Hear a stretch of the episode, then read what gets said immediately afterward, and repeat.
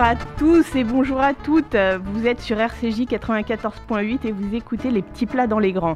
Alors je vous cache pas mon bonheur de vous retrouver pour cette première émission de la saison. Vous m'avez beaucoup manqué. On va parler aujourd'hui de Rosh et du miel. On va commencer avec un des plus grands pâtissiers au monde, Pierre Marcolini. Bonjour, comment ça va?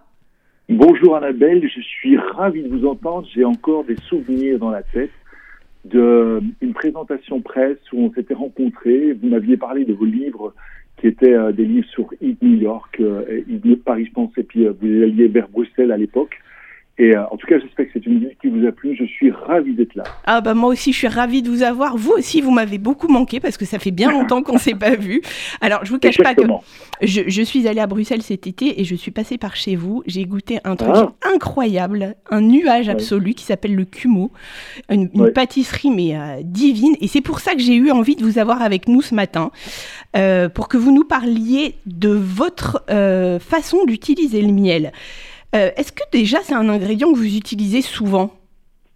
Alors, pour être très honnête avec vous, pas, pas vraiment. Je pense que c'est quelque chose que j'utilise de façon très sporadique. Ok. Euh, parce que pour moi, le miel, euh, d'abord, effectivement, c'est un, on, on, sait tout, c'est un, c'est un, un, ingrédient extraordinaire, c'est un ingrédient naturel. J'ai fait un livre à l'époque sur 30 recettes où on n'utilisait pas la saccharose, donc ce qu'on appelle la mhm. betterave, donc le sucre qu'on connaît en disant ben voilà il y a 30 recettes sur lesquelles on peut travailler. Alors évidemment il y a le miel qu'on peut qu'on peut avoir, mais il y a aussi du sirop d'agave, surtout pas du stevia parce que le stevia je pense que ça amène un goût un peu réglissé. Je suis d'accord. C'est un produit que je, que je que je maîtrise pas, que je connais pas. Par contre il y avait il y avait des recettes aussi à, à base aujourd'hui à la mode c'est c'est la fleur de coco par exemple qui marche mhm. très très bien aussi. Et, et le, pour revenir pour revenir à l'essence même du miel qui, qui a toujours été cet ingrédient sucrant qu'on connaît depuis toujours. Quand on regarde tout le, le, le, le, bassin méditerranéen, on se rend compte que là, le miel est omniprésent dans beaucoup, beaucoup, beaucoup, beaucoup de choses. Et dès que je vais, voilà, dès que j'ai une, une, saveur à exprimer, et si par exemple je fais, euh, j'ai fait ce qu'on appelle une date, donc euh, la, la, date vous la connaissez, vous prenez une médioule. Ah mais ça c'était incroyable votre date au en repas. C'est juste du beurre, elle se suffit elle-même, mais, mais là, ce que j'avais fait, j'ai pris une pâte d'amande et pas d'amande où j'avais mélangé à la fois de la, de, de, la pistache, euh, j'avais mélangé évidemment du miel de châtaignier pour, pour donner des, des arômes, alors évidemment des agrumes, j'ai mélangé le tout, j'ai coupé cette, cette en deux, alors délicatement, j'ai farci avec un tout petit peu de cette, cette, euh, cette effectivement, cette, cette pâte d'amande, et puis vous enrobez ça de chocolat, vous appelez ça la Belle Orient, fermez les yeux, un peu de fleur d'oranger aussi, et, et, et, on est parti. ça, c'est facile à faire à la maison en plus. Mais totalement, totalement. C'est apprendre, prendre des ingrédients comme une medjool et puis, et puis effectivement prendre cette pâte d'amande et, et, et, incorporer les ingrédients en fonction de sa sensibilité. Et le miel vient effectivement nous faire voyager. Et Amain le connaît souvent. Je dis pas d'amande parce que par rapport à du massepain, euh, pour, pour, pour, expliquer la différence, le massepain c'est plutôt Le massepain c'est de la, c'est ça ressemble quand même beaucoup à de la pâte d'amande. Oui, en fait, la, la, différence, elle se situe sur le taux de sucre. Le massepain, pour, pour, en tout cas en, en, en Belgique, c'est comme ça qu'on le définit. Euh, le massepain, c'est deux tiers de sucre, un tiers d'amande, donc pas beaucoup d'intérêt pour moi. Par contre, la pâte d'amande, c'est plutôt 50-50. Euh, Mais on peut la recréer soi-même. Hein. On prend des amandes et on peut imaginer effectivement qu'au lieu de mettre du sucre, déjà dans la pâte d'amande, on peut déjà la mieler, comme on, on, dirait. Mhm. C'est-à-dire qu'en fait, on peut prendre dans un cutter, vous mettez, vous mettez vos amandes que vous avez, vous avez enlevé la peau, vous, la, donc vous les blanchissez à l'eau, vous, vous, vous, tirez, vous, vous enlevez effectivement la, la peau des amandes, vous, met, vous laissez refroidir, vous mélangez ça dans un blender comme si vous faisiez un pesto, vous rajoutez un tout petit peu de, de sucre glace et du miel, et euh, pour une proportion qui peut être 60% d'amandes, 20% de, de, de, de, miel et, et le restant de, sucre glace. Vous mélangez le tout, vous avez cette fameuse pâte d'amande, et puis là vous commencez à mettre des éclats de, pistache, vous rajoutez un peu de fleur d'oranger, vous essayez du citron et, et, euh, et, orange, et si vous avez un peu de cédra aussi, ou de, même un peu de yuzu si on veut commencer à voyager encore un peu plus mhm. loin et puis vous mélangez le tout et vous faites des tout petits boudins, vous posez sur, euh, sur votre medjool et vous enrobez ça de chocolat, vous faites du chocolat un peu tempéré et, et, c'est le bonheur. Mais on peut, on, peut, euh, on peut utiliser autre chose que des dates, on peut mettre euh, ça entre des noix, la, la, consistance ça va rester, ça va se tenir malgré tout Exactement. À partir du moment où vous avez fait une farce, on va l'appeler comme ça, vous faites une farce d'amande. Hein. À partir de ce moment-là, vous pouvez mettre ça sur des figues, des abricots, sur de la medjool, sur, sur ce que vous voulez. À partir du moment où vous avez une base, et, et, vous pouvez même naturellement les laisser comme ça. Et vous faites des boules et puis vous les enrobez de chocolat ou vous les poudrez de cacao. Est-ce que euh, quand on utilise du miel, ça va changer la sucrosité d'un dessert, d'une ganache ou, même d'un plat? Parce que je sais que vous, vous cuisinez aussi, les gens le savent moins, mais vous cuisinez aussi très très bien salé. quelle différence va apporter le miel dans, dans, un plat ou dans un dessert ou dans un chocolat? C'est-à-dire que L'avantage du miel, ça va lui donner, ça confère un peu une onctuosité, ce qu'on appelle évidemment un sucre, un peu, presque un sucre inversé. Donc en fait, techniquement, euh, quand vous avez des recettes de temps en temps, vous avez dû voir ça de la trimoline, des choses comme ça. Oui. Donc en, en, fait, ces sucres inversés amènent ce qu'on appelle de l'onctuosité supplémentaire. Donc elles, elles empêchent ce qu'on appelle une phase de, de recristallisation, en gros. Et euh, donc ça veut dire que le, sucre, quand on l'utilise, il a toujours tendance à vouloir revenir à, son niveau premier, c'est-à-dire en grain ou autre chose. Alors que si vous utilisez par exemple du miel, qui est fondamentalement liquide, sauf si le miel à un certain âge, là, il est dans une phase solide, mais même si vous utilisez un, miel liquide, à ce moment-là, effectivement, il va empêcher le, le, biscuit, par exemple, dans un biscuit, vous allez avoir, vous allez gagner en onctuosité, vous allez apporter un goût supplémentaire. Dans une ganache, c'est la même chose. Et dans, un, dans une mousse au chocolat, par exemple, on l'a remarqué, effectivement, on a beaucoup plus d'onctuosité. Donc, le miel apporte cet élément-là, et en plus, il est naturel, et au niveau de l'indice glycémique, c'est plus facile, effectivement, à le consommer. Donc ça, je trouve que c'est intéressant. Maintenant, ce qu'on peut remarquer, Annabelle, c'est assez drôle, mais vous avez vu cette tendance, c'est qu'on a, euh, on a des, on, parlait toujours des, miels de campagne, etc., etc., et, et étonnamment, maintenant, on découvre qu'il y a des miels de ville où, euh, oui, c'est vrai. Prends l'exemple, par exemple, tout le monde a entendu parler effectivement du miel du toit de l'Opéra de Paris. Paris ouais. Et ça, c'est le plus célèbre, ou avec lequel on a travaillé quelques pots. Et on s'est rendu compte que le, le, fait que les abeilles butinent dans, dans, sur, sur, les balcons, avec, avec évidemment une diversité qu'on ne peut pas retrouver dans un champ, on va avoir des miels qui sont plus complexes, qui sont beaucoup plus aromatiques. Et ça devient intéressant. La même chose en région bruxelloise. En région bruxelloise, par exemple, vous avez les casernes de, du boulevard Général Jacques. Donc, c'est des casernes militaires qui ont été complètement réaffectées pour des objets sociaux, etc. Donc, c'est plutôt, plutôt une bonne nouvelle. Mais les toits ont été remis effectivement, et là, on a, on a le miel des, casernes de, du, boulevard Général Jacques. Et c'est un miel qui est absolument extraordinaire parce que il a euh, l'avantage, c'est que chaque année, vous pouvez être étonné de ce que vous allez avoir. À chaque récolte, ça va être quelque chose d'autre. J'aime bien, moi, cette, cette, cette, cette entre guillemets, cette partie qui est non maîtrisée où euh, on peut s'étonner de, des choses. Ouais, c'est assez juste. Si on veut utiliser du miel en salé, on fait comment, Pierre? Alors, moi, je l'utiliserais sur un poisson, ça peut être sur un joli saumon ou sur un thon. Mhm. Moi, j'aime bien euh, travailler, euh, j'aime bien travailler la, ce qu'on appellerait évidemment la peau. ça, sur ça, on peut, on peut, on peut le travailler.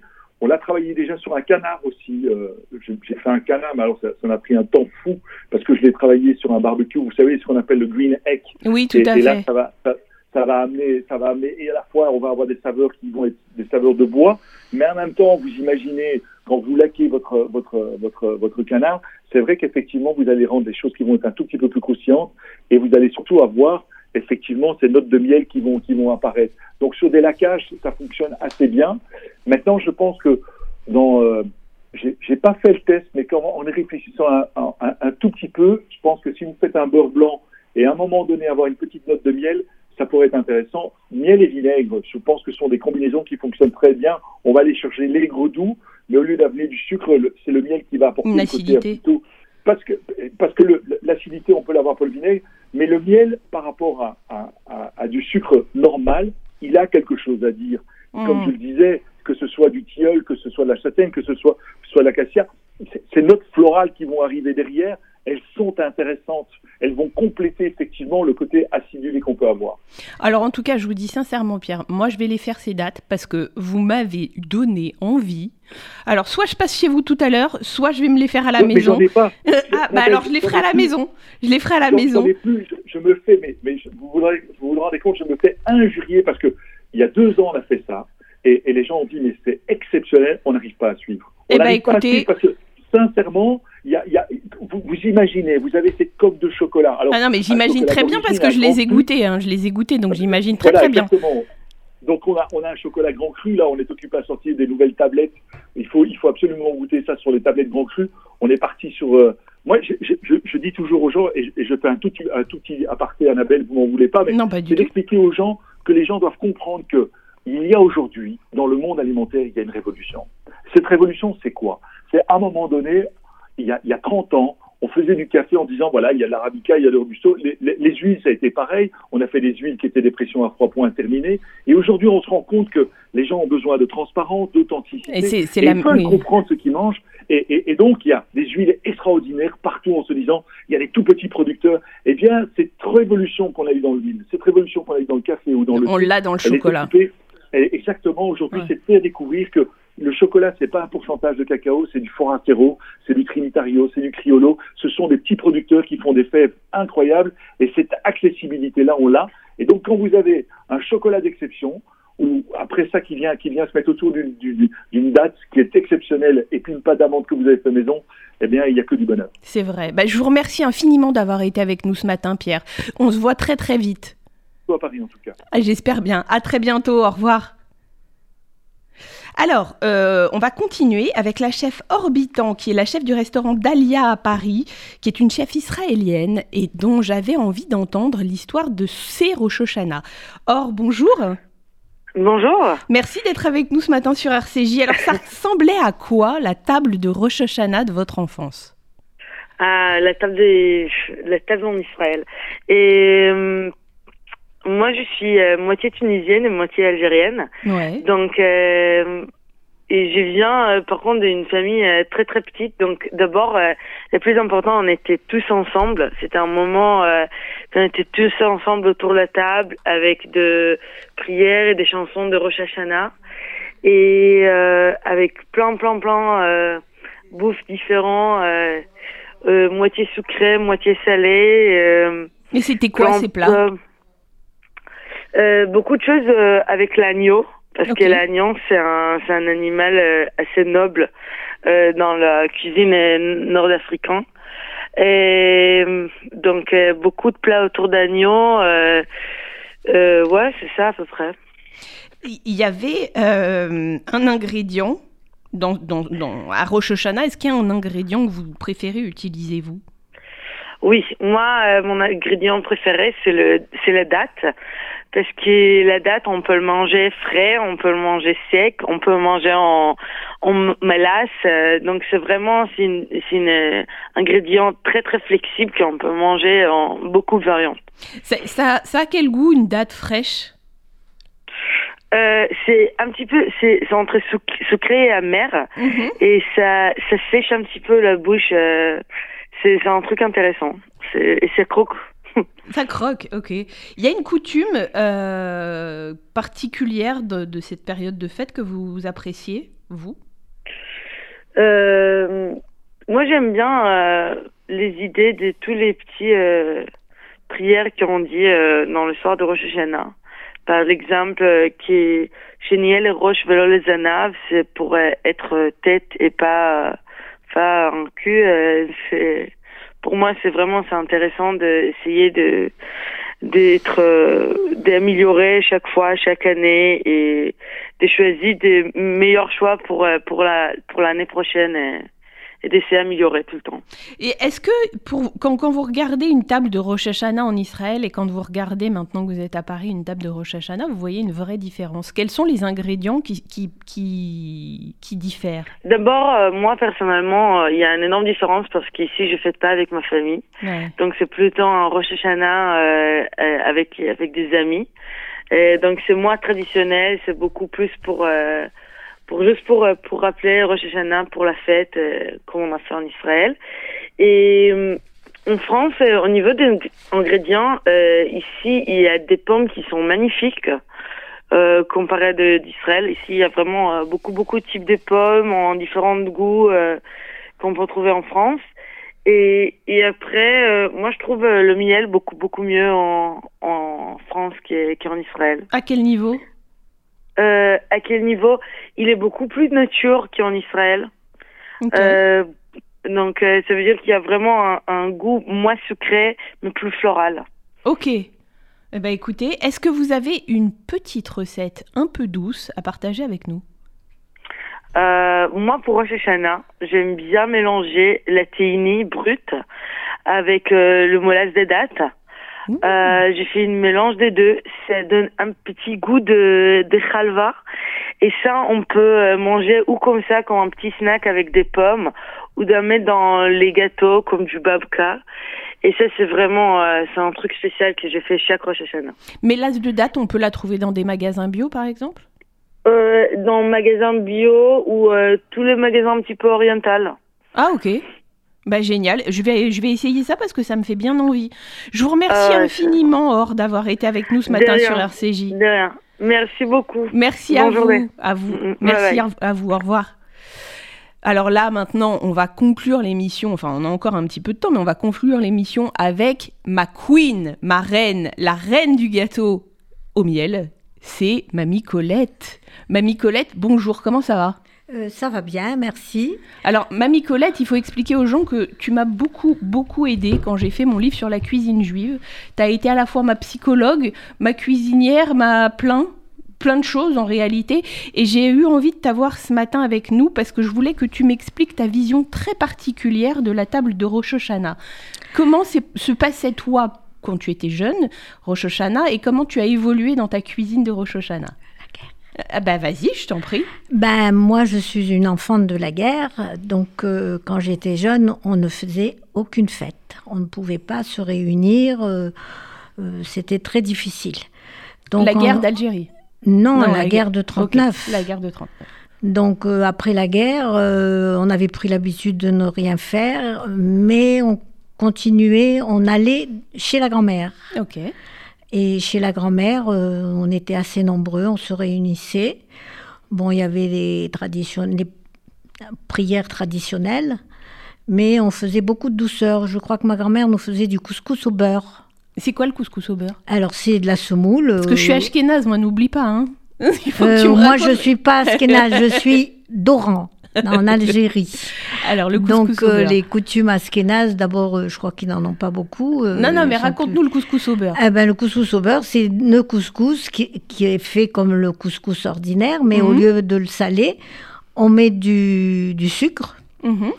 on met des raisins secs dedans. Tu égrènes avec du beurre, tu égrènes la, le grain. ben, on, on, mouille, enfin mouille la semoule euh, on, comment dire, euh, on, rajoute un peu de beurre fondu et du sel. On met quand même un peu de sel, mais on, rajoute beaucoup de, sucre à la fin. On le mange bien sucré. Du sucre blanc Du sucre blanc en, poudre, voilà. Et puis on mange aussi des petites fèves qu'on fait cuire à la vapeur et on mélange tout ça. Euh, c'est apprécié, enfin on avait l'habitude, mais le soir de, de Rosh Hashanah, on mange tout sucré. Donc euh, il y a ça, il y a les pommes qu'on trempe dans le miel, il y a les graines de hum, grenade mhm. euh, qu'on émiette et qu'on mange aussi avec du miel. Et ça, c'était quelque chose que tu mangeais quand tu étais jeune ou pas du tout? Oui, ben, après la guerre, quand j'allais chez ma grand-mère, on se réunissait, enfin tous les cousins, pour se comment dire euh, se, réunir ce soir-là, fêter le nouvel an et se revoir parce qu'on était un peu dispersés, on n'était pas tous au même endroit, donc c'était un jour qui nous permettait de nous réunir. ta grand-mère, elle faisait un plat salé particulier pour Rosh Hashanah? Euh, Non, ma grand-mère était très âgée. Je crois mhm. qu'elle avait 70 ans quand je suis née. Euh, bon, il y avait d'autres cousins plus âgés que moi, mais moi j'étais dans les plus jeunes. Donc, euh, c'est pas elle qui, cuisinait, elle, elle, habitait chez un de ses enfants. Ok. Et c'est ma tante qui, cuisinait. Mais on n'avait pas, on faisait le couscous au beurre pour tout le monde. C'était un plat, euh, comment dire, euh, qu'on pouvait servir à plusieurs personnes en même temps. que tu pouvais manger salé, enfin en plat ou que tu pouvais... Sucré, sucré, que du sucre. Est-ce que cette fête a eu un sens culinaire pour toi à cette époque-là et a un sens culinaire pour toi aujourd'hui. Est-ce qu'on peut dire que cette fête te rappelle ta grand-mère? Ah, bien sûr. Là, ce matin, j'ai mon cousin qui m'a, mon cousin Alain, mon cousin chéri, qui habitait donc, c'est ma grand-mère habitait chez lui. Il m'a téléphoné pour me souhaiter Shabbat Shalom. Puis je lui ai dit de m'écouter à la radio. il va être content. Alors salut Alain. Donc il se rappelle très bien euh, les plats qu'on faisait chez lui, mais c'est que du doux, du doux. On a précisé du doux, on mangeait que du doux, pour que l'année suivante soit douce et plus heureuse que la précédente. Enfin, toujours euh, souhaiter euh, des bonnes choses. Tu continues aujourd'hui à... Parce que moi, ce que tu m'as appris à moi, c'est vraiment les gâteaux au miel. Est-ce que tu continues aujourd'hui à les faire et spécifiquement ah pour cette fête? Bien sûr. Comment on fait un gâteau au miel, un cigare au miel? T'en as apporté, ils sont magnifiques. Ah oui, oui. Comment, on fait un cigare au miel? Ah ben, moi j'utilise euh, la pâte, euh, comment on appelle cette pâte-là la, la, feuille de brique. Ok. Euh, je découpe une feuille ronde en quatre. Mhm. Et avec un quart de feuille que je roule, enfin d'une manière spéciale, je farcis avec de la pâte d'amande. Et tu les roules comment d'une manière spéciale? Bah, comment t'expliquer euh, On met la partie arrondie devant soi. Ok. J'explique Oui, oui, oui, vas-y, explique. Et puis on rabat les côtés dessus. Enfin, on met un morceau de pâte d'amande euh, au milieu. On rabat les côtés par-dessus. Oui. Et après, on roule jusqu'à l'extrémité. Pour faire une cigarette Pour faire, C'est plutôt une cigarette, parce que c'est un cigare très fin. Mais ta farce, tu l'as fait comment? Alors, c'est du, des, de des amandes hachées, quoi, très fin. Ok. Avec un peu de sucre je n'ai pas toutes les quantités, euh, les mesures dans la tête. Et un blanc d'œuf. D'accord. On remue, on malaxe bien tout ça. On parfume avec d'autres fleurs d'oranger, un peu d'amande amère. Et on mélange, on mélange à la main. Et on met un petit bout de pâte d'amande dans la, dans la, feuille. dans la feuille. On la roule. Et alors moi, euh, je mets mon petit pic, mon pic olive. Pourquoi tu mets ton pic olive? D'abord, je mets mon pic olive pour que ça tienne bien, que ça s'ouvre pas, parce que dans la friture, ça s'ouvre et toute la pâte d'amande peut sortir. Tandis qu'en mettant le pic, c'est facile. D'abord, on prend par le pic et on le met dans l'huile sans se brûler. D'accord. Et puis pour le retirer, c'est pareil. Voilà, et puis une fois que c'est cuit, euh, ben, on prépare du miel. Alors c'est du miel pur ou c'est un sirop que tu fais? Non, c'est du miel pur que je fais chauffer avec un peu d'eau de fleur d'oranger pour le liquéfier un peu. Et je les trempe dans le miel chaud parce que ça. Ça saisit? Non, si on le met froid, il y a beaucoup de miel qui reste. Ok, je Là, ça s'égoutte un petit peu. Je comprends. Voilà, c'est tout simple. Et c'est très Et apprécié. tu, tu laisses, euh, tu laisses euh, patienter un peu avant de. Ah ben là, c'est tout chaud. Euh, on les laisse refroidir, on les met dans un plat. Et puis on peut les conserver 8 jours, 10 jours. Euh, ils sont toujours croustillants, toujours. Euh, et c'est très apprécié par tout le monde et c'est des, douceurs. Tu fais d'autres gâteaux au miel? Ben, Je fais les, les aussi. D'accord. Je les ai goûtés, ils sont dingues. Moi, je l'ai fait, c'est un peu spécial parce que mes enfants trouvent que c'est très calorique. Euh... Bon, on s'en fout, hein, c'est pas grave. Hein, franchement. Alors, moi, je fais ma, ma semoule, je prends de la semoule fine, je, je donne la recette. Oh, rapidement, oui, avec Oui, alors c'est de la semoule fine que je fais un peu réchauffer. Et je mets la moitié, je fais de la pâte d'amande comme pour les cigares. Je mets la moitié euh, de quantité de pâte d'amande enfin par rapport à la semoule, et je malaxe ça comme euh, un gâteau. Euh, D'accord. C'est tout. Je parfume avec l'eau de fleur d'oranger. Et puis je fais des boules, des petites boules. Ça ressemble pas du tout à mes crôdes. Et puis je le fais frire. Voilà, ça fait un mécrode bien euh, farci d'amandes. Et c'est plus petit que le mécrode ordinaire. Ça se conserve aussi ou pas du oui, tout? Oui, oui, oui, ça se conserve très bien. Et je passe toujours au miel euh, une fois que c'est. Pareil, tu fais miel, fleur d'oranger, chauffé et. Je le fais frire et tout chaud, je le mets dans l'huile, dans le miel chaud. Ok. Et puis il reste une petite couche fine de miel pour pas que quand c'est froid, le miel il est plus épais. Oui, oui, ce que tu me disais, ouais, c'est moins pratique. Voilà.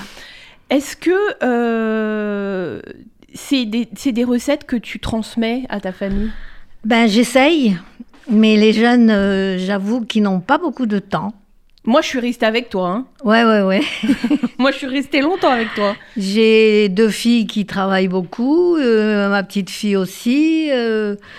ma petite fille Julie qui, qui, a un métier très prenant. Et donc, elles aiment bien venir les manger, mais on n'a pas trop de temps. Elles n'ont pas trop de temps pour faire tout ça. Mais elles demandent quand même les recettes. Elles ont bien adopté le, livre de toutes ces recettes. Eh ben écoute, en tout cas, tu, j'espère que quand je pourrai plus en faire, elles prendront la suite. Mais bien sûr, mais bien sûr. En tout cas, merci infiniment, mamie Colette, d'avoir été avec nous ce matin sur RCJ. Tu es ici chez toi et tu reviens quand tu veux. Avec plaisir. Avant de nous quitter, chers auditeurs, je voulais vous parler d'une conférence animée par Laurence Mélière euh, qui aura lieu demain à 11h30 au théâtre de Jazet sur les initiatives locales, constructives et solidaires observées depuis la fin de la pandémie dans la restauration. C'est une, c'est une conférence qui aura lieu dans le cadre d'un événement d'expérience culinaire euh, du fooding sans Pellegrino. C'est une conférence qui sera euh, dont les invités seront Emmanuel Rubin, qui est un très grand journaliste gastronomique, Christophe Pelé, un chef deux étoiles, et Marie-Robert qui est une philosophe. Je pense que ça sera très intéressant. En tout cas, nous, on se retrouve la semaine prochaine. Ça sera une émission euh, dont, on parlera, dans laquelle on parlera de jeunes et on parlera bien évidemment de Kippour également. Je vous dis à la semaine, à la semaine prochaine. Shabbat Shalom.